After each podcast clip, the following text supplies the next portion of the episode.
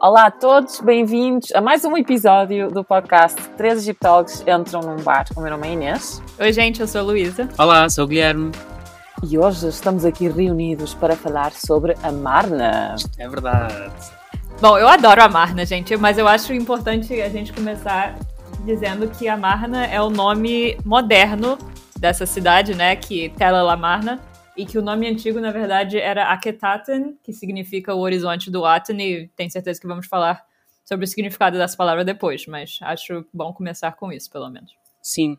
Outra coisa que pode ser interessante para quem nos ouve é que às vezes na egiptologia, quando usamos esta palavra Amarna, que é o nome árabe uh, atual deste assentamento arqueológico, na verdade estamos a falar de duas coisas uh, distintas, mas ao mesmo tempo com alguma simultaneidade entre si, porque estamos a falar de um espaço, não é, deste assentamento arqueológico que foi fundado por Amenhotep IV, que depois vai ser mais conhecido como Akhenaton, como certamente vamos falar ao longo do episódio de hoje, portanto, desta cidade em específico, e é uma cidade muito importante porque teve uma ocupação no tempo muito circunscrita, não chega sequer a 20 anos, e portanto é assim uma espécie de uma fotografia de um momento da história do Egito, é só um momento, não podemos generalizar, claro, que nos permite tirar observações muito importantes, eh, nomeadamente a nível de contexto doméstico, eh, de arqueologia das casas, eh, aspectos urbanísticos, etc. Mas como eu dizia, é um momento circunscrito no tempo, portanto, em egiptologia, geralmente quando dizemos a Marna, estamos a falar deste espaço, no Médio Egito, mas estamos também a falar de um tempo específico que corresponde à maioria do reinado de Amenhotep IV Renato. Na verdade, é um reinado que começa em Tebas, onde morre o pai da Renato, Amenhotep III, mas que, a dado momento, pouco mais de 5, 6 anos depois do princípio do seu reinado, este faraó, no seu projeto de reforma, que vamos falar uh, agora em seguida, funda esta cidade e é uma cidade que vai ser ocupada, ela não, não cessa de ser ocupada no momento da morte da Renaton, ainda é um bocadinho mais, mas sabemos que no reinado de Tutankhamon já estamos de volta a Tebas e, portanto, é um espaço, mas é também um momento concreto uh, da história do Antigo Egito. Sim, eu acho importante também referirmos que neste período da Marna houve várias alterações ou modificações dentro da, da arte egípcia, da cultura funerária, da literatura, da língua, politicamente politicamente também falando, houve imensas alterações que depois acabaram por não desaparecer completamente uhum. e influenciar muito os períodos seguintes. E eu acho importante realçar também que, com certeza, houveram todas essas mudanças muito significantes, mas elas não são completamente diferentes do que estava acontecendo antes, em todos os sentidos, Sim. pelo menos. Por exemplo, com a reforma religiosa do Akhenaton, ou Amenhotep IV, que é esse... O Gui pode falar sobre isso muito mais que eu, eu acho, mas é esse, essa ênfase no deus solar, Atom. Isso já vem uhum. de pelo menos. Bom, o pai do Akhenaton, o Amenhotep III, também já tinha muita ênfase nesse deus, e enfim. Sem Mas dúvida. essa solarização já vem de alguns reinos antes disso também. Não começou com Amenhotep III, mas ele que meio que já deu uma, não sei, uma explosão assim Sim. na religião solar, que com Akhenaton, claro que foi para um outro nível, mas é importante, eu acho, realçar que não veio do nada, né, Exato. né? Claro. Eu acho que estás a tocar num ponto que eu acho muito importante, Luísa, é que a Marna, quer na egiptologia mais antiga, quer na cultura popular, e então na internet é, acontece a toda a hora, presta-se muito a leituras muito extremadas. É como se de repente Sim. nada tivesse acontecido antes que tivesse conduzido àquele momento da história uhum. egípcia e como também se fosse completamente diferente do que vem a seguir. E como a Inês já disse, não é o caso, porque há, muito, há, há muitos impactos que se fazem sentir na política, na religião, na sociedade, inclusivamente uh, no período Ramessida. Portanto, estamos já a falar do Império ou Reino Novo mais avançado. Já agora, eu há pouco referi-me a um tempo específico da história egípcia. Uh, estamos no Reino Novo, ou Império Novo. Uh, já sabem que os dois termos são, são iguais. Estamos mais especificamente na 18ª dinastia, ok? E ainda mais especificamente no século XIV, ok? Só para, para quem nos ouve, para ter mais ou menos presente em que momento é que estamos a falar. E às vezes, de facto, há essa ideia muito extremada de que a Marna aconteceu do nada, até na cultura popular se diz muitas vezes que a Renato não era um ET, e por isso é que é representado é. de uma forma tão estranha. Já vamos falar também Ele tem cara de ET, infelizmente, mas é verdade, não era um ET. É, até porque a cara dele não era aquela, amigos, lamentamos, aquilo é só um estilo, aquilo é só um estilo de representação. Bom, lamento, Fake news. Lamento dizer Eu acho isso importante porque há muita gente que não se apercebe que a arte egípcia, mesmo egiptólogos, muitas vezes falam até do facto desta arte de Akhenaten ser assim tão diferente e o que é que poderá significar. A arte egípcia não é uma arte que representa a realidade. Uhum. É uma arte que representa conceitos e que representa ideais. E, portanto, o objetivo não era representar uma pessoa exatamente como ela era, mas sim representar uma pessoa com as suas características mais importantes uh, realçado, não é? E no caso da Akhenaten, a sua arte acaba por realçar certas características uh, da fisionomia humana e até divina que ele considerava mais importantes. Portanto, eu acho muito importante realçar que a arte egípcia não é uma arte naturalista, não é uhum. é uma arte realista, ok? É uma arte idealista, na verdade, acho Sim. podemos dizer assim. E, ou seja, na verdade, a arte egípcia, e a Marna incluindo, ainda que seja, tenha características muito específicas que nos permitem, a quem está mais habituado a ver as imagens, quase automaticamente dizer esta imagem é da Marna, porque de facto há um conjunto de características que permite identificar isso. Mas a arte egípcia está muito mais, a nível conceptual, evidentemente, tô, ou seja, a comparação que eu vou fazer é só a nível conceptual, mas está muito mais perto da ideia das vanguardas modernas do, do princípio do século XX, a ideia de representar a sensação ou a ideia, a abstração da coisa, o conceito, hum. do que, por exemplo, da arte, da, estou a falar da arte ocidental, atenção, da arte europeia, norte-americana ocidental, da segunda metade do século XIX, em que se representava naturalisticamente, realisticamente, aquilo que se observava, uma paisagem, um corpo humano, etc. A arte egípcia está muito mais ligada, em termos conceptuais, repito, a esta ideia da captação do sentido, da identidade, da essência, e aliás, não é por acaso que alguns artistas desses movimentos vanguardistas europeus e norte-americanos do princípio do século XX se vão encantar pela arte egípcia e até dialogar com ela diretamente, como foi, por exemplo, o caso de, de Pablo Picasso. Uhum. Isto já para não falar da quantidade de artistas egípcios contemporâneos do século XX que também Sim. vão dialogar com a arte egípcia e que, infelizmente, nos esquecemos tantas vezes, fruto, enfim, sabemos, da matriz colonial em que a egiptologia se inscreve eh, até aos dias de hoje. Mas enfim, ou seja, falamos aqui de um conjunto de aspectos que de facto mudam no reinado da Akhenaton,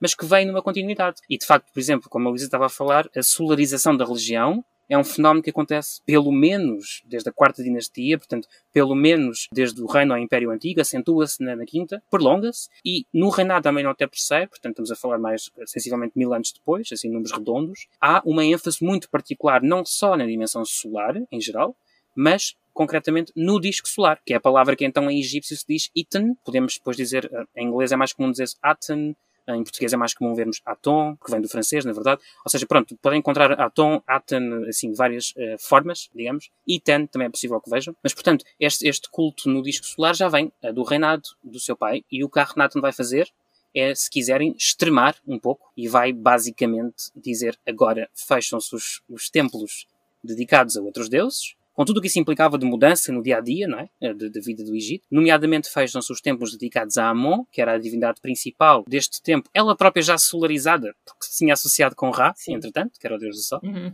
E, portanto, também aí já havia solarização. E, portanto, fecham-se esses templos. E mais do que fechar-se esses templos, vamos-nos embora de Tebas e bora para um sítio que, na verdade, não tinha nada ainda, não é? E essa foi uma das, uma das razões pelas quais Akhenaten acaba por escolher a localização da sua nova cidade, Amarna, e ele próprio diz-nos isto porque Akhenaten mandou erigir várias estelas que delimitavam as fronteiras, basicamente limitavam a, a, sua nova cidade de Amarna. Estas são conhecidas como as estelas fronteiriças da Akhenaten. Uhum. E, portanto, eh, diz-nos ele mesmo que escolheu precisamente este local, aquele local específico no meio do deserto, no meio do nada, um local virgem que nunca tinha sido habitado previamente, porque o Aton precisava de, lá está, queria um sítio onde mais nenhum outro deus tinha sido adorado antes do Aton. Portanto, só, só o Aton é que, é que foi adorado naquele local. Aton era o deus único do ponto de vista oficial, ou seja, o poder político concentrado na figura do faraó decidia que era o deus único, embora também haja menções a Shu, mas que é uma divindade que se pode traduzir como luz ou como ar, portanto não é muito claro. Enfim, não vou entrar em grandes explicações linguísticas aqui agora, mas não é muito claro se se refere ao Deus ou não. Mas quando nós vamos ver aquilo que há pouco dizíamos de como a Marna é tão importante para estudar contextos domésticos, por exemplo, quando vamos ver a arqueologia das casas, vamos encontrar outras divindades, nomeadamente aquelas que já falámos em episódios anteriores, que são muito fofinhas e divertidas, uh, como pode ser a, a hipopótama Toaret ou o deus anão um, Besh, e portanto, eles estão presentes no dia a dia da população. Porque nós também temos que pensar. Eu não gosto muito de usar a palavra revolução, porque a palavra revolução tem uma conotação que eu acho que é um bocadinho forçada Sim. quando se fala do Renato da Renata. Pois é. Também não gosto de usar a palavra heresia, porque ele não era propriamente um. Não ele não era um herético, ele não disse, olha, não há, não há Deus, ou não há religião, ou o Sol não é um Deus. Quer dizer, ele, não é, claro. ele surge numa continuidade, não é? Pois é. São tudo termos que me fazem alguma impressão. Mas de, de facto reconheço que há algo de vou usar com aspas, revolucionário na ideia de dizer vamos nos embora de Tebas, vamos mais para norte, para o Egito Médio, mas não vou sozinho, não, o, o rei não vai sozinho com a sua famosíssima esposa uh, Nefertiti, nem que só com as suas filhas. No caso, teve seis filhas e teve mais uns quantos filhos, inclusive do próprio Tutankhamon. Mas enfim, não foram só eles, não é? Levaram uma quantidade imensa de pessoas. Uh, inclusivamente, até há quem defenda que os artesãos que estavam em Der al-Medina, que já falámos antes, não é? Sim. Que estavam a construir os túmulos uh, em Tebas Ocidental, muitos deles terão ido para a Amarna também, porque nós vamos ter uma aldeia de trabalhadores também em Amarna. É. E é isso que nos permite estudar o contexto uh, doméstico.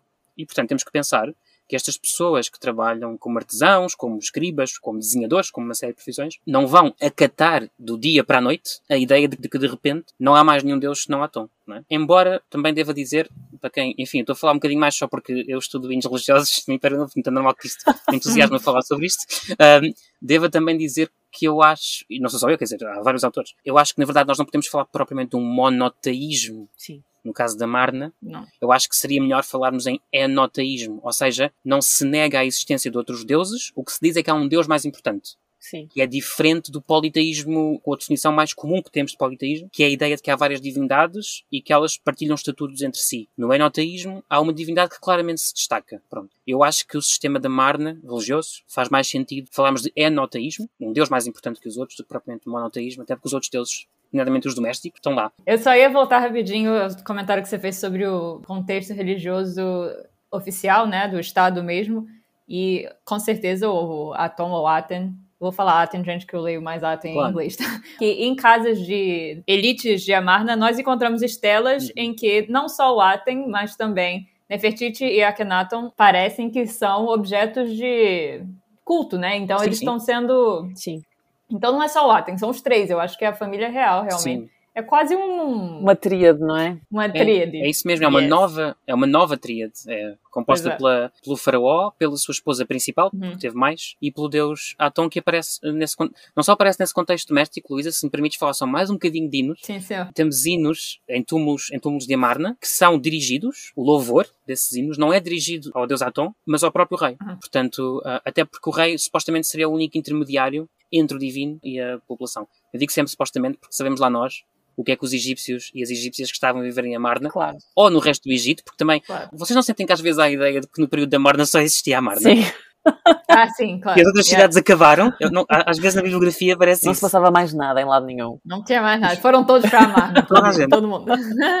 e eu acho importante realçar, agora que falaste de, de hinos, que uma das reformas importantes, é, importantes para nós egiptólogos, não sei o quão importante terá sido também lá está para, para os egípcios da época, mas antes dos hinos da Akhenaten, a língua que era utilizada para escrever egípcio uhum. era o egípcio clássico. Mas o egípcio clássico já não era falado. A língua falada era o egípcio tardio. Ou seja, é um bocadinho, é uma comparação assim um bocado estúpida, mas é um bocadinho como o latim na Idade Média. Uhum. Já ninguém falava latim, mas era utilizado em documentos administrativos e religiosos. E era um bocadinho a mesma coisa com o egípcio clássico. Já ninguém falava egípcio clássico, uhum. mas o egípcio tardio não era escrito simplesmente. Então, durante o período da Marna, é a primeira vez em que nós temos egípcio tardio escrito. E depois, a partir daí, começa a ser cada vez mais comum, tanto para documentos religiosos como administrativos. Sim, embora nos hinos religiosos, por exemplo, há sempre uma tentativa de voltar ao egípcio clássico. Pois. Por uma questão de, de prestígio, a ideia de que é mais antigo um texto, é, é a ideia de anterioridade, ou seja, de ser mais antigo, confere prestígio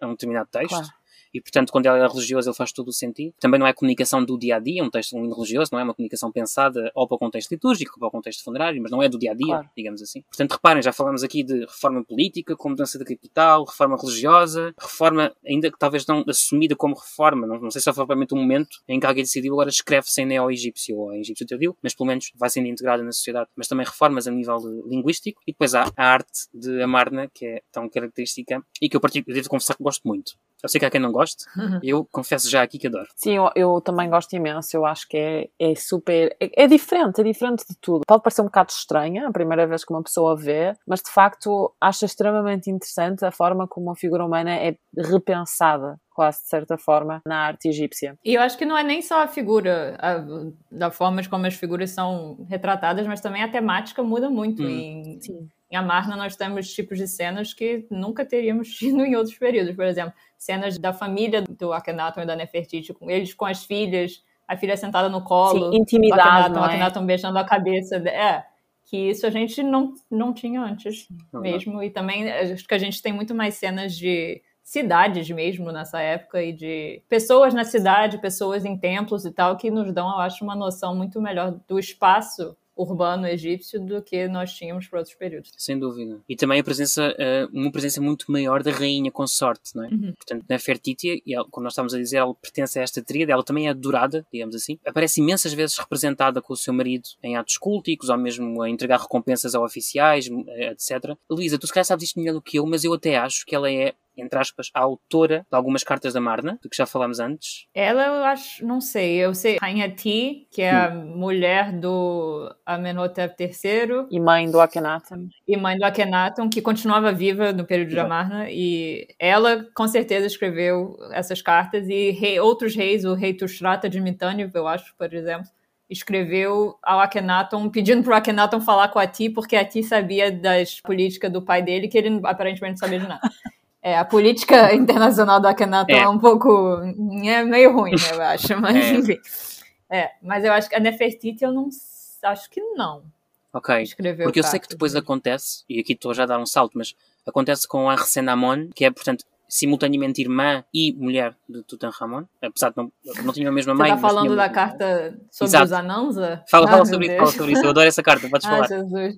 É, na verdade, eu acho que tem muito tem debate sobre quem escreveu a sim. carta, se foi ela sim, realmente, sim, sim. e qual é o rei que está sendo uhum. discutido uhum. na carta, né? Mas enfim, é, basicamente, uma rainha egípcia, muita gente acha que é a mulher do Tutankhamon, Ankhesenamon, que era Ankse Katen? Como Exato. era o nome dela antes? Antecipada. Yeah. É, que ela escreveu uma carta ao rei Itita, que era o Chupiluliuma III eu acho. Yeah. Don't quote me on that, mas eu acho que é o terceiro. eu acho que é isso. Gente, eu fiz uma qualificação em arqueologia da Anatólia, claramente esqueci de tudo, mas eu acho que é isso mesmo. Enfim, ela escreveu ao rei Tita pedindo que ele mandasse um dos seus filhos para a corte egípcia para casar com ela, porque ela não queria casar com ninguém no Egito, porque ela estava com medo que tirassem ela do, do poder e tal. E o, o rei Tita achou uma coisa assim sensacional, porque nunca tinha acontecido isso na vida dele. Eu acho que tem até na tradução em inglês é, que ele fala, é, como é que é?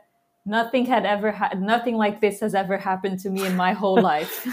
Ou seja, ele ficou assim perplexo. A tradição era que o rei egípcio se casava claro. com princesas estrangeiras, como até já mencionamos no outro episódio, mas as princesas egípcias não eram casadas com príncipes estrangeiros. Muito menos pedido por elas. Pois é, nesse caso é mais estranho ainda, porque se o, o filho do rei, rei Tita virasse rei no Egito, como é que funcionaria isso, né? O Tita claro. que se, não sei, acho que o balanço de poder entre o Egito e os hititas ficaria bem precário, talvez. Mas enfim, o Shupiluma manda o filho deles, Ananza, para o Egito mas ele acaba sendo morto no caminho, não sabemos quem foi. Mistério no Egito. E, enfim, causa uma crise diplomática. é, mas é um episódio muito interessante. E já agora, a, a Luísa estava a dizer, ah, como é que se chamava Resenamon naquela altura? Também temos que pensar que o famosíssimo rei uh, Tutankhamon não nasceu uh, Tutankhamon, uh, nasceu Tutankhaton, portanto a imagem viva de Aton, e depois quando, uh, se quiserem, restaura o culto antigo, vamos dizer assim de maneira mais simples, quando volta a Tebas, quando reabre os, os templos de Amon, passa então a chamar-se Tutankhamon. E é interessante porque, pronto, creio que mais ou menos, enfim, toda a gente mais ou menos saberá o, a importância do túmulo, que vamos falar também num episódio mais à frente, porque este ano se assinalam os 100 anos da sua, entre aspas, descoberta, talvez 100 aspas, discutiremos no próximo episódio. Mas bom, enfim, problematizando desde logo, mas na verdade o Tutankhamon no seu trono, num dos tronos que foi encontrado no túmulo, de um lado aparece uh, Tutankhaton, portanto, o seu nome com que nasceu, digamos assim, e depois no outro o nome com que se restaura e, portanto, com que volta ao culto da Amon, à, entre aspas, vida normal do Antigo Egito no, no Império Novo. E o Tutankhamon tem uma, um documento muito interessante que em português seria a Estela de Restauração, talvez? É, exato, Estela da Restauração. Quando ele conta que ele foi responsável por restaurar esses templos todos e tal, então a gente pode ver que isso era muito importante para a política do reino dele, uhum. porque depois do, da morte de Akhenaton, bom, é meio debatido o que aconteceu logo depois disso, não sei se a gente vai falar sobre isso hoje, mas quando Tutankhamon sobe ao trono, ele sai de Akhetaten ou Amarna, como o Gui já falou,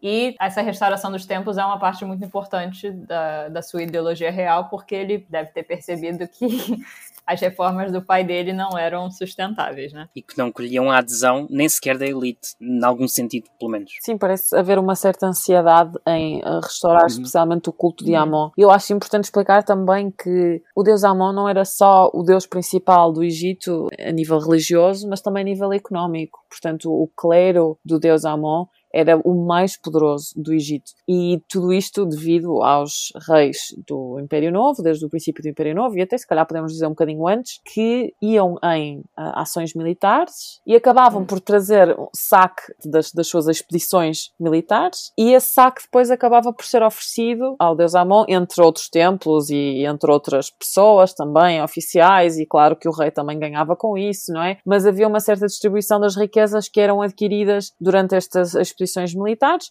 também devido à exploração uh, na Núbia, que era feita pelos reis egípcios, muito ouro, o clero da Amon tinha muito ouro proveniente da Núbia, proveniente, lá está, destas expedições militares à Sírio-Palestina, na zona do Levante, e portanto este era um clero muito poderoso que tinha imensa influência económica, tinha imensa influência política e tinha imensa influência religiosa. Claro que há muitas teorias porque é que Amenhotep III e Akhenaton depois acabaram por eleger Aton a deus principal em detrimento de Amon, e uma das teorias é precisamente que o clero de Amon estava demasiado poderoso, tão poderoso que os reis, Amenhotep III e Akhenaton depois, acabaram por se sentir ameaçados por este poder e, portanto, eh, estavam a tentar fazer outro deus solar como o principal deus, de forma a retirar alguma influência ao clero de Amon.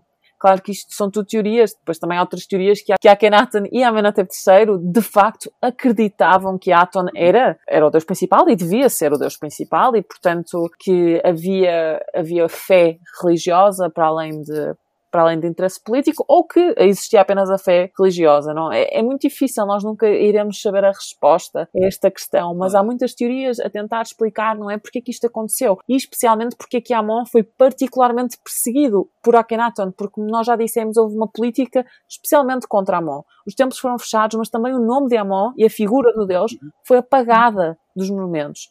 E isto aconteceu em monumentos na Sírio-Palestina, monumentos egípcios que tinham o nome e a figura do deus Amon na Síria-Palestina que uh, viram essa figura iluminada, no Egito todo e na Núbia. Portanto, a campanha de destruição do nome de Amon foi mesmo, mesmo intensa. E atenção que no Egito apagar o nome de uma pessoa era condená-la ao esquecimento, que era condená-la à segunda morte. Portanto, é mesmo o pior castigo que, uma, que se pode dar a uma pessoa, uma divindade no, no Egito Antigo. E é, é, esse aspecto é fundamental também, quando falamos da Marna. É engraçado porque, dizer, não tem graça nenhuma, engraçado, mas enfim, é curioso, é importante. Giríssimo. exato, é, gir, é giríssimo, giríssimo, giríssimo. Porque, inclusivamente, alguns nomes de pessoas, sei lá, hum. uh, pessoas que se chamavam Amenhotep, Sim. por exemplo, e outros nomes, que começam por Imen, por Amon, apagar-se o nome da divindade Sim. e apagar-se a primeira parte do nome da pessoa para que o nome de Amon não fique escrito. Uhum. Exatamente. E depois ainda há outros documentos em que conseguimos ver que o nome da Amon voltou a ser escrito por cima. Exatamente, mais tarde. Também, depois, claro. depois exato, no final tarde. da Horemheb foi responsável por muitas dessas restaurações, exato. mas depois também Ramsés I, Seti I, Ramsés II foram muito, muito, muito dedicados a esta restauração do nome de Amon. Estamos aqui a falar, portanto, de final da 18ª dinastia, transição para a 19ª. Eu acho importante também realçar que a gente usa esse termo restauração, mas é uma restauração que também é uma destruição, né? Porque os templos todos foram destruídos. Akhenaton, a gente não sabe por que também exatamente, mas no reino dele começaram a construir monumentos com uns blocos de pedra muito menores do que o normal, chamam-se Talatat, que é, é um número em árabe que eu não lembro agora qual é o número, alguém sabe? 30. 30. 30. Eram muito menores, então possibilitavam a construção de monumentos muito mais rápida, porque eram esses blocos menores, mas também, claro, porque só ele usou eram características do reino dele. Então, depois do reino dele, com, começando com Horemheb também, que destruiu vários templos dele em Karnak, por exemplo, vários outros reis Ramessidas, inclusive Ramsés II, destruíram vários templos e usaram esses blocos para construir seus próprios templos e, enfim. Então, o período de Amarna foi apagado praticamente e ninguém mais construiu mais nada lá e ninguém mais foi lá. Bom, ninguém mais foi lá, não sei, né? Enfim. Mas ficou um sítio assim realmente parado no tempo. Então é muito fantástico uma cápsula do tempo. Acho. Eu acho irónico que na tentativa de pagar a história da Marna, uhum. estes reis posteriores acabaram até por preservar alguns monumentos, porque muitos destes talatat, destas pedras, não é? é eles é chamado talatat 30 porque acho que tem 30 centímetros, não é? De comprimento. Acho que é Pronto. isso. É, acho que é. Que é mais é. pequeno do que o tijolo que se usava antes, não é? Exato. Sim. Mas a Luísa é, a Luísa é a maior especialista em tijolos, portanto eu não vou me pronunciar sobre o assunto. Está certo. Nestes estalatates acabaram por ser enterrados muitas vezes para fazer a fundação, não é? De edifícios. Em Karnak, por exemplo, Horemheb, quando ele destruiu os templos de Karnak construídos em Talatat, ele usou esses blocos como.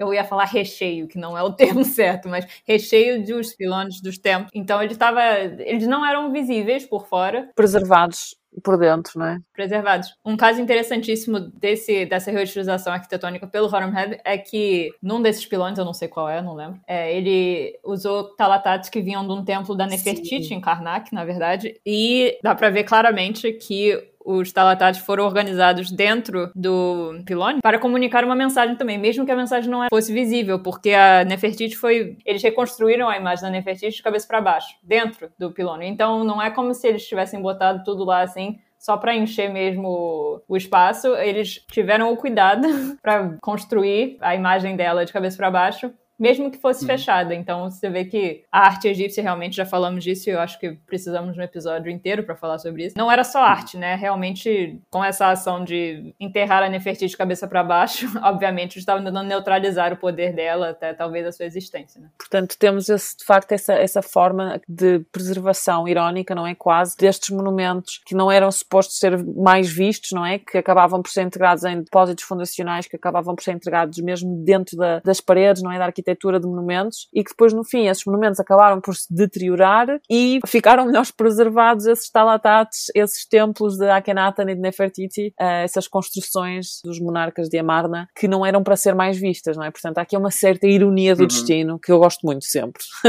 Até porque houve mesmo, uns, eu diria, quase um esforço deliberado de apagar este capítulo, Sim. porque, sei lá, se pensarmos, por exemplo, na lista real de, de Seti I, uh, portanto, o pai de Ramsés II, 19 dinastia, em, em Abidos, eu penso que os dois faraós que não estão presentes, eh, falando do Império Novo, são Hatshepsut, outro episódio que certamente... Também teremos um episódio sobre Exato. ela.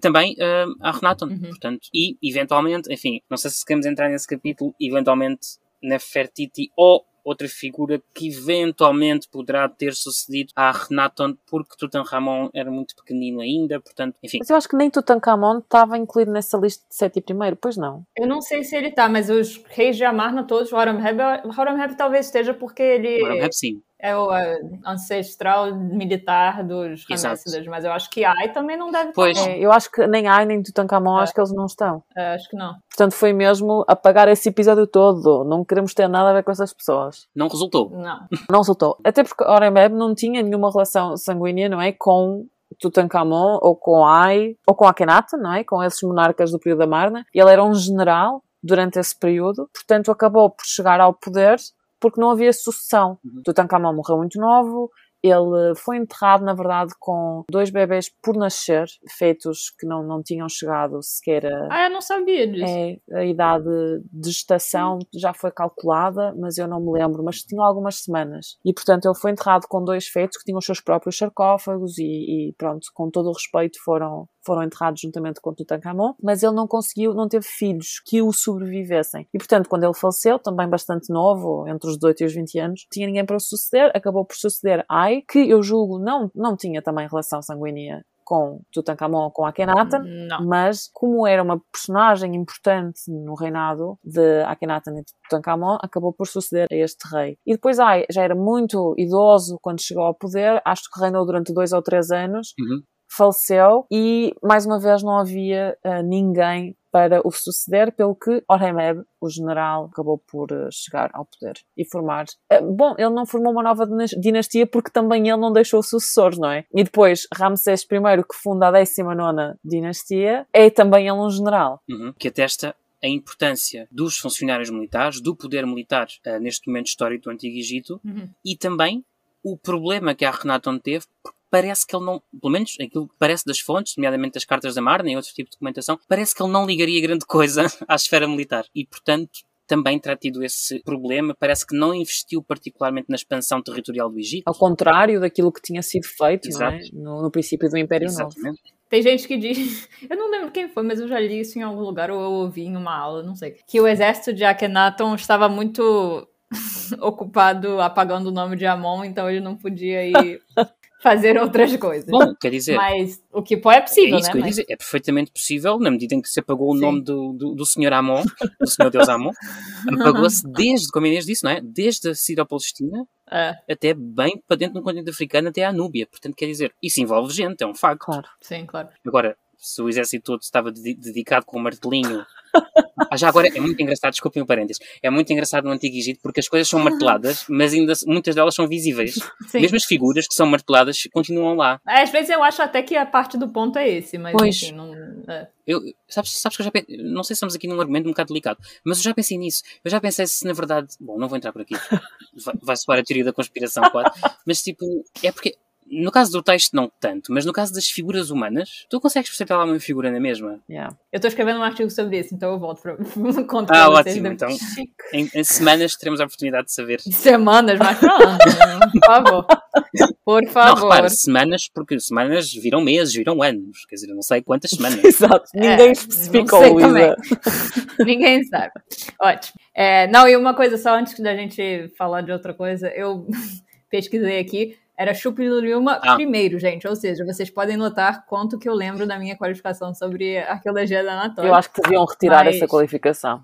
Eu também acho. Chupiluriuma ou chupi para os íntimos, Ah. porque ninguém quer falar ou escrever Chupiluriuma. Então Chupi é está chupi primeiro. ótimo. É como esses nomes gigantes. No, no Egito, os nomes da época baixa, portanto, estamos a falar de- entre a primeira e a segunda metade do primeiro milénio antes de Cristo, também tendem a ser muito grandes. E eu também pergunto sempre: esta gente não se chamava assim uns aos outros, de certeza, de certeza que havia diminutivos. Tinha apelido, Pois. com certeza. Até para Claro. nomes mais, entre aspas, curtos tipo, e mais comuns, tipo Amenhotep, era Ameni. Uhum. Ameni era um, é um dos nomes tipo Exato, curtos e fofinhos. é verdade, Yeah. é verdade, é verdade. E que é impossível, quer dizer, ninguém merece. Não. É que, ok, Amenhotep, pronto, são ali umas quantas sílabas relativamente geríveis, mas na época baixa há nomes com tipo 10 Não, mas eu sílabas. gosto é de traduzir os nomes para o português e depois dizer como se Ah. é que tem muita piada. Em vez de ser assim, oh, Amenhotep, podes vir aqui, se faz favor? É de género, oh, Amon está satisfeito. Não te importas de me ajudar aqui com umas coisinhas? É verdade.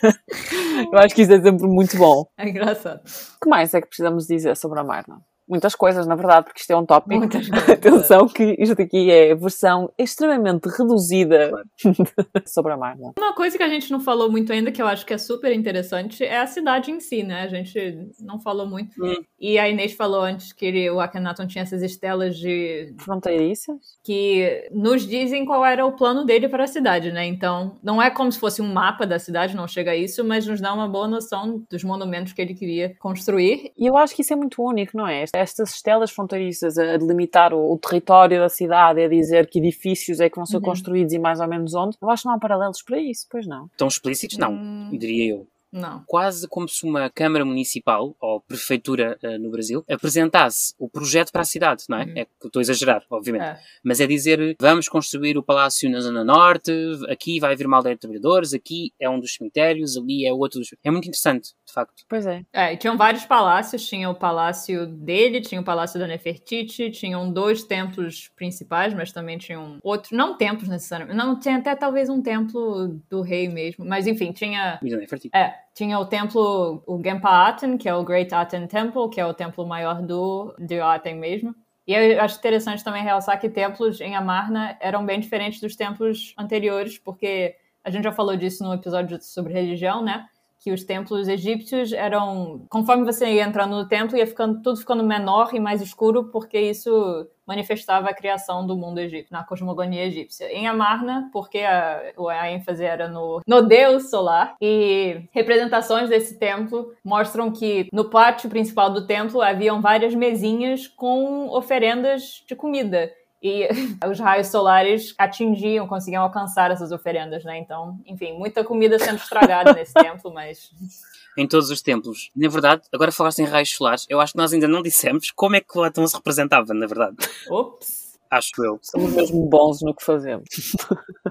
Excelente. É um nível de profissionalismo absolutamente Fantástico, excelente. Excelente. Não é, não é só uma conversa entre amigos e amigos, é mesmo assim, é inacreditável o que aqui Maravilhoso. acontece. Um, E, portanto, eh, já, enfim, para que fique claro, o deus Atom é representado eh, em Amarna, concretamente, não é? Portanto, é, a palavra é disco solar, a palavra já existe antes, já pelo menos desde a sexta dinastia, mas aqui é representado como, portanto, literalmente um disco, um orbe, uma, uma bola, okay? com raios solares que emergem dessa bola que é o disco solar, e esses raios podem ser acabados, a terminação desses raios, ou pode ser ou umas mãozinhas, mãozinhas queridas, delicadas, que estão ali, mas reparem, são muitos braços, é um sol com muitos braços, ok? Imaginem um sol com muitos braços. Ou então, um signo uh, hieroglífico que representa a vida, Anr, que depois vai ser usado no cristianismo copta, é, vai ser usado depois pelos coptas como cruz, mas, mas que representa a, a, vida. Portanto, é a ideia de que o Deus está a dar a vida àquilo que é bafejado pelos raios solares, que é iluminado, inundado pelos raios solares, que é a família real normalmente, ou, enfim, praticamente sempre a família real, sempre. com também muito amorosamente as suas filhas ao colo, porque os dois juntos, este casal de sensação uh, na Fertiti, a Renaton só tiveram filhas em conjunto, mas a Renaton teve outras esposas. Ou pelo menos se eles só tiveram, se eles podem claro. ter tido filhas, mas só filhas eram representadas porque as filhas eram importantes para, não sei, para a religião da época. Eu acho que ninguém entende exatamente. Muito bem porquê, observado, mas... cara colega, porque na verdade nós não sabemos se eles tiveram filhos ou não, se morreram os filhos homens, ou se os tiveram e não queriam. Ah, não, estes, estes não vão para a fotografia da sala. Ou seja, não vão ser representados aqui. A verdade é que eles estão. É amoroso, porque têm crianças ao colo, uh, são cenas de intimidade onde os homens não aparecem. Os filhos homens, se existiram, não aparecem. Se existiram, é. E então, uh, o Tutankhamon, já agora, só para esclarecer, ele era, portanto, quando sabemos, filho de Akhenaton, mas não de Nefertiti. Há muita especulação se poderia ser uma outra esposa supõe-se que foi outra esposa, da Renaton, que é Kia, uhum. que tem um título que só ela tem, que é, salvo a Grande Amada do Rei. Não se conhece outra rainha com este título, ou só a Grande Amada, talvez. Uh, mas pronto, não, não se conhece. É, é também muito interessante. Agora, se foi ou não a mãe de Tutankhamon, já estamos a entrar num campo muito especulativo. Eu também acho que não referimos isto, mas acho que é importante, porque falando em coisas específicas e especiais de rainhas no, no período amarniano, a Nefertiti tem uma coroa específica que é só dela, que foi criada hum. para ela, não, portanto, uma coroa que não existia antes da Nefertiti e que não volta a existir. É aquela coroa muito específica, se pensarem no, no famoso busto da Nefertiti que está em Berlim, ela tem assim uma coroa azul, bastante alta, muito, muito bonita e é típica dela. Ela é fácil reconhecer a Nefertiti porque de facto mais ninguém usa aquela coroa. Sim. Aliás, aqui uma sugestão. A Marna tem uma história de escavação, também ela muito interessante e também isso quase teria outro episódio. Uhum. Mas antes da Primeira Guerra Mundial, no mesmo princípio do século XX, quem escavou, a equipa que estava no local, contexto colonial, enfim, sabemos tudo isso, mas era, era, era uma equipa alemã e esse busto foi encontrado, entre com muitas outras peças, foi encontrado por uma equipa alemã e, como tal, repito, contexto colonial, as peças foram levadas para o museu em Berlim. Algumas delas foram destruídas depois nos bombardeamentos nas guerras mundiais, mas muito ainda se conserva. E então uma sugestão que eu se calhar ia fazer era para irem ao, ao catálogo online deste museu de Berlim, uh, digitarem uh, a Marne e verem esta arte a que nos estamos a referir, estas obras, para ver a coroa de Nefertiti e entre muitos outros aspectos, as cenas de intimidade, porque também há as telas lá representadas nesse catálogo. E portanto pode ser um exercício muito engraçado, despretensiosamente, abrir um catálogo online, escrever a Marna. E, atenção, eu estou a falar de Berlim só porque de facto há muito eh, claro. da Marna em Berlim, mas podem fazer isso com o British Museum, com Sim. o Louvre, com o Metropolitan. Museus têm os catálogos online, as bases de dados online e é gratuito, podem consultar, podem escrever a Marna nos motores de busca e observar estas obras que temos estado aqui, estas peças, artefactos que temos estado aqui a Sim, falar. Sim, isso é uma excelente, uma excelente ideia. E na verdade, o busto Nefertiti é, é muito famoso. Isto fez-me lembrar que se calhar podemos ter um episódio sobre repatriamento. Uhum. É. Porque de facto, uh, de facto, Busto Nefertiti, as condições da retirada deste, deste objeto do Egito uhum. são um bocadinho suspeitas, porque os egípcios dizem que foi retirado ilegalmente e os alemães, obviamente, dizem que não, não foi retirado ilegalmente. E Pois, claro, podemos explicar porquê. Havia um sistema de partilhas no Egito na altura, o Egito ficava com metade das descobertas e o país estrangeiro que tinha escavado ficava com outra metade, mas acho que seria interessante discutirmos a questão do repatriamento de objetos para o Egito num, num futuro episódio. E acho legal também falar um pouco do contexto de descoberta do, do busto em Amarna, né, que ele foi encontrado na casa de Tutmoso também, não foi? Sim, sim, sim, acho que No sim. ateliê de Tutmoso. É, é um dos únicos contextos preservados de um ateliê de um artesão egípcio que nós temos e foi encontrada o busto de Nefertiti, se vocês perceberem, não um lado não tá, parece que não está terminado. E é, de fato, é isso mesmo. Ou não era terminado, ou era um, não sei, um modelo para o artista, do escultor. E vários outros bustos foram encontrados nesse mesmo lugar. Então ele provavelmente era um artesão da corte real e da família real. E esses bustos, na verdade, é muito engraçado porque eles estão em diferentes fases de execução, Sim. que também mostra um bocadinho do trabalho de Jehu Timos, do Timos, enfim, decidam como é que querem pronunciar, porque, eh, enfim, seria, como eu estava a dizer, alguém certamente muito importante que teria uma espécie de casa-atelier em que poderia mostrar o seu trabalho, e é, de facto, o busto Nefertiti é um artefacto do qual temos autoria, ou pelo menos, enfim, Uhum. se não foi exatamente uh, Jehu Timos ou Tutmos, poderá ter sido alguém que trabalhava no seu ateliê, e até podemos pensar numa obra coletiva, ou seja, um faz um bocadinho, o outro faz o outro, ou seja, podemos pensar nessa dimensão mais colaborativa, mas digamos que há uma aproximação à ideia da Sim. autoria. Que é bem rara, né? Não temos muitas vezes. E eu ia mencionar que, de facto, o Gui já disse para, para fazerem, se tiverem disponibilidade e interesse, não é? Para irem ao catálogo online do Museu de Berlim. E, claro, se estiverem em Berlim, se tiverem a oportunidade de ver Claro. ao vivo e a cores, não só o busto de Nefertiti, mas todos estes outros bustos, eles não estão todos em exibição, mas, mas a grande maioria, os mais importantes, estão em exibição no Museu Egípcio de Berlim, onde eu já tive a oportunidade de trabalhar e foi incrível. Uau! Ah, a gente se encontrou lá, lembra? Pois foi, nós encontramos lá. Temos várias fotos com bustos de princesas, inclusive de Ludwig Borcher, o alemão que escavou, Ótimo. enfim. Não, é- eu tive a oportunidade de trabalhar no Museu de Berlim durante uns meses e foi mesmo incrível, porque não só é incrível o museu em si, mas depois aquilo que está preservado em armazém, meus amigos, opá, aquilo era só, eu era só fotografias no meu telemóvel, de repente era só fotografias de objetos super famosos e incríveis que tipo toda a gente conhece, que estão em todos os livros de arte egípcia, inacreditável. Portanto, se tiverem a oportunidade de ir a Berlim, se passarem por lá, se viverem lá, não é? Já sabem que vale muito, muito a pena ir ver a parte da coleção egípcia do Museu de Berlim. Sim, não percam. Mas se não, o catálogo online também já dá uma ideia muito gira e eu adoro catálogos online de museus porque são formas excelentes não só de, de ensinar, não é? Uma pessoa quando está a dar aulas e precisa de mostrar objetos egípcios e não, não tem a possibilidade de ir até Berlim para os ver em pessoa, mas também na partilha, na disseminação, não é? Porque eu tenho a página no Instagram, como já mencionamos muitas vezes, propaganda Sigam. uma egiptóloga portuguesa e uma das coisas que eu tento fazer é de facto mostrar essa variedade da cultura material egípcia, utilizando, lá está, estas bases de dados, eh, essas coleções online que são de facto a única forma, não é, de uma pessoa poder partilhar um bocadinho mais eh, sobre estas peças sem ter que ir ao local. E relativamente à Amarna, enfim, que apaixonou muitos criadores, muitos autores. Já falámos aqui também da ópera, da ópera Renaton, da, da autoria de, de Philip Glass. Há um filme espanhol também, que eu agora não vou recordar o nome, mas que é falado, parece que há sempre esta opção entre obras com a Renaton serem faladas no- na tentativa de idioma eh, egípcio. E há um filme espanhol, eh, há uns anos eu vi isto, mas agora não me recordo do título, que também era uma tentativa de falar em egípcio. Eh, E portanto há, há várias criações. Eh, Bem, sobre Tutankhamon então, nem sei por onde começar, não é?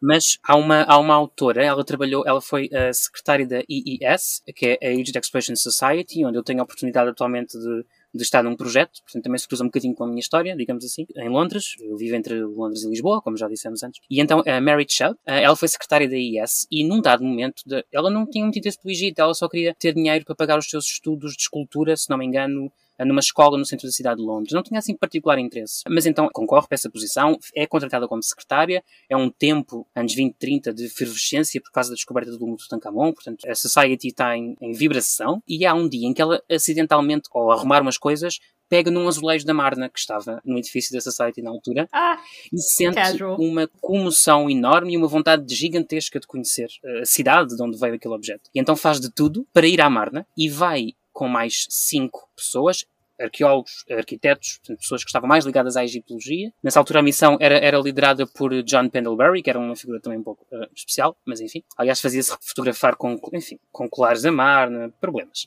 Mas enfim, Eu li sobre ele, ele na verdade morreu na Grécia, julgo eu, durante a Segunda Guerra Mundial. exatamente. Ele foi morto por soldados alemães, acho que o interceptaram e achavam que ele era um espião. Uhum. não. Bem, já, já não sei se estou a ser uh, Não, não, mas tudo em volta da figura do John Pendlebury é absolu- é- parece um filme. completamente um filme. Ele tinha pai 30 e poucos anos e foi morto a tiro, Sim, assim no meio da Grécia, porque achavam que ele estava, que era um espião britânico. Ele acho que trabalhava no exército. É. Mas sendo um oficial do exército, devia ter sido tratado e ter sido. Bom, não, não deveria ter sido executado assim, não é? Deveria ter sido levado Uhum. a tribunal militar ou devia ter sido tratado como prisioneiro de guerra. exato. Mas eles tipo, simplesmente abateram-no ali a tiro. Até porque ele e a mulher, a Hilda, Pendlebury, passavam o tempo entre, mais ou menos entre o Egito e Creta, porque eles também se uh, escavaram sítios arqueológicos na ilha de Creta, na Grécia, lá está. E ele acaba por ser morto no contexto da Segunda Guerra Mundial em Creta. Mas então, a Mary Chubb uh, faz de tudo para ir nessa missão. Diz, ela começa a dizer, é muito engraçado no, no livro que vos vou sugerir, ela reporta isso nos primeiros capítulos, a dizer, uh, não seria melhor se a escavação tivesse alguém que fizesse o registro dos objetos, porque isso poupava muito tempo aos arqueólogos e poupava-nos também tempo a nós, secretários da IS, que não temos que organizar a informação caótica que vocês mandam nos reportes uhum. de arqueologia arqueológicos de Amarna. Não era muito melhor se houvesse lá alguém que registasse no local e ela acaba por ir. E então vai em princípio dos anos 30, vai numa, numa campanha em concreto e escreve um livro que se chama Nefertiti Lived Here. Eu acho muito interessante porque ela escolhe a figura feminina. É uma mulher que escolhe a figura feminina para dar título à, obra que relata a sua experiência, que é publicada para aí 20 anos depois, é para aí em 54, que acho eu. Eh, que a obra é, é, publicada, portanto, 20 anos depois de, de, ter ido à Amarna. E é um livro absolutamente interessante porque nos dá a visão de alguém que não é, neste momento, depois terá um conhecimento egiptológico muito vasto, mas que neste momento é, sobretudo, uma entusiasta do Antigo Egito. É alguém que tem uma relação, eu diria, emocional com a Amarna porque tocou naqueles azulejos em Londres, faz tudo para ir lá, que vê, que comenta, que, claro, num contexto uh, específico em que o Egito já é independente, já é um reino independente, mas em que o exército britânico continua no local e vai continuar mais ou menos até ao Senhor Nasser. Podemos também fazer um episódio sobre Egito contemporâneo, uh, se for caso disso, bem que Boa ideia. acho super importante, mas implicará muita leitura, mas acho mesmo importante. E portanto a Mary Chubb vai e escreve. Infelizmente, a obra não está traduzida para português, pelo menos tanto quanto seja do meu conhecimento. Espero que um dia seja possível traduzi-la, mas para quem percebe inglês, para quem fala e lê inglês, recomendo vivamente Nefertiti Lived Here. É um livro mesmo muito interessante porque é uma visão muito personalizada, claro, com tudo, com todas as marcas do seu tempo, mas desta rapariga nova, ela era muito nova quando vai, quer muito ir e vai e vê e escreve, portanto recomendo. Que bom, nunca tinha ouvido falar. Não conhecia não, mas já está na minha Também, lista. Também, já anotei. Uma boa recomendação para, para então encerrarmos este episódio sobre, sobre a Marna, um episódio muito curto sobre um tema muito extenso, um tema que continua a ser tópico de debates, controvérsias e, enfim, acho que continuará, porque de facto a informação, apesar de ser extensa, em muitos aspectos também é escassa, uhum. não é? Porque acabamos por ter muita informação sobre determinados tópicos, mas menos informação sobre outros, e então torna-se um bocado obscuro às vezes a tentar perceber muito bem o que é que se passa durante esse período, mas pronto, foi sim uma tentativa de dar uma introduçãozinha aos nossos uh, e nossas queridos uh, ouvintes. E se vocês tiverem perguntas perguntas sobre coisas que não falamos sobre a Marna. Se quiserem comentar ou mandar um e-mail, claro, podemos fazer outros episódios sobre a Marna. Um e-mail para? Não sei, gente. podcast.egiptologia.gmail.com Decora, Luísa, memoriza, tá bem? Portanto, já sabem, podem sempre enviar-nos comentários, sugestões, perguntas, se têm dúvidas sobre coisas que dissemos, coisas que não dissemos, Bem, estão à vontade, o e-mail existe para isso, para estarem em contacto e em comunicação connosco e nós adoramos essa, essa comunicação e essa interação com o nosso público, portanto estejam à vontade. Isto foi sim uma espécie de pinceladas de aproximação à Marna, mas como tudo no Antigo Egito, eu sinto que esta é uma repetição nestes episódios, mas é inevitável, é tudo muito mais complexo, é tudo muito mais vasto, mas sobretudo a nossa ideia era dar-vos argumentos para quando mais alguém vos disser a ah, Renata era um tipo tão estranho, seguramente que era um ET, pelo menos já podem dizer não, era efetivamente um ser humano, filho da mãe até terceira e tia, casado com Nefertiti, e enfim, um conjunto de coisas que já podem dizer aos vossos amigos e familiares quando a conversa da Renata vier à mesa. Não sei porque que eu acho que é um tema que vem à mesa no jantar de família. Deveria vir. Mas se calhar vem. Não vem à vossa mesa, a minha está sempre a vir. É, ué. Tema de Natal, direto tema de Natal. é, em vez de ser aquelas uh, controvérsias dos americanos, não é? No, no dia da ação de graças, que é, ei, não quer falar de política, hum. Trump. Política. Uh, em vez de ser isso, é, pá, então, uma cana, fogo, aquele gajo, meu Deus. Era ou não alien? Falta-nos agradecer, obrigada a todos por estarem aí desse lado, por nos continuarem a ouvir. Obrigada também a toda a gente que, que já nos mandou mensagens e especialmente àqueles que de facto já classificaram o podcast, porque é uma ajuda mesmo muito, muito grande. E se nos quiserem continuar a ajudar, partilhem o podcast com os vossos amigos, com familiares, com, com pessoas que acham que de facto irão apreciar as nossas conversas neste bar virtual. Entretanto, se calhar mencionava que temos uma espécie de Patreon. uh, ou seja, o Patreon já existe, na verdade. É o Patreon da minha página, uma egiptóloga portuguesa. Mas, de facto, vamos tentar abrir esse Patreon para apoiar o podcast também. Não só a minha página de divulgação e disseminação, mas também o podcast em si. Portanto, se tiverem possibilidade e interesse, nós vamos deixar o link na descrição para verem o nosso Patreon, que é para se poderem tornar nossos mecenas. E uma das regalias para as quais estamos a trabalhar agora será que os episódios vão sair um dia mais cedo para as pessoas que de facto subscrevem o Patreon e depois no futuro provavelmente teremos episódios extra para outras pessoas, mas pronto, isto tudo dá trabalho, não é? E estamos aos pouquinhos a tentar eh, arranjar formas de expandir porque achamos que de facto é importante disseminar o mais possível sobre o Antigo Egito em português, porque não há assim muitas, muitas fontes de informação em português e, portanto, quanto mais houver, melhor e a quanto mais pessoas pudermos chegar, melhor. E, portanto, agradecemos o vosso apoio e a vossa ajuda e a vossa consideração. E acho que, acho que é isto. Continuem a classificar o podcast se puderem, continuem a comentar se puderem. Estamos sempre aqui e não percam o próximo episódio que vai ser muito bom também. Obrigada, gente. Beijo. Tchau, beijinhos. Beijinhos.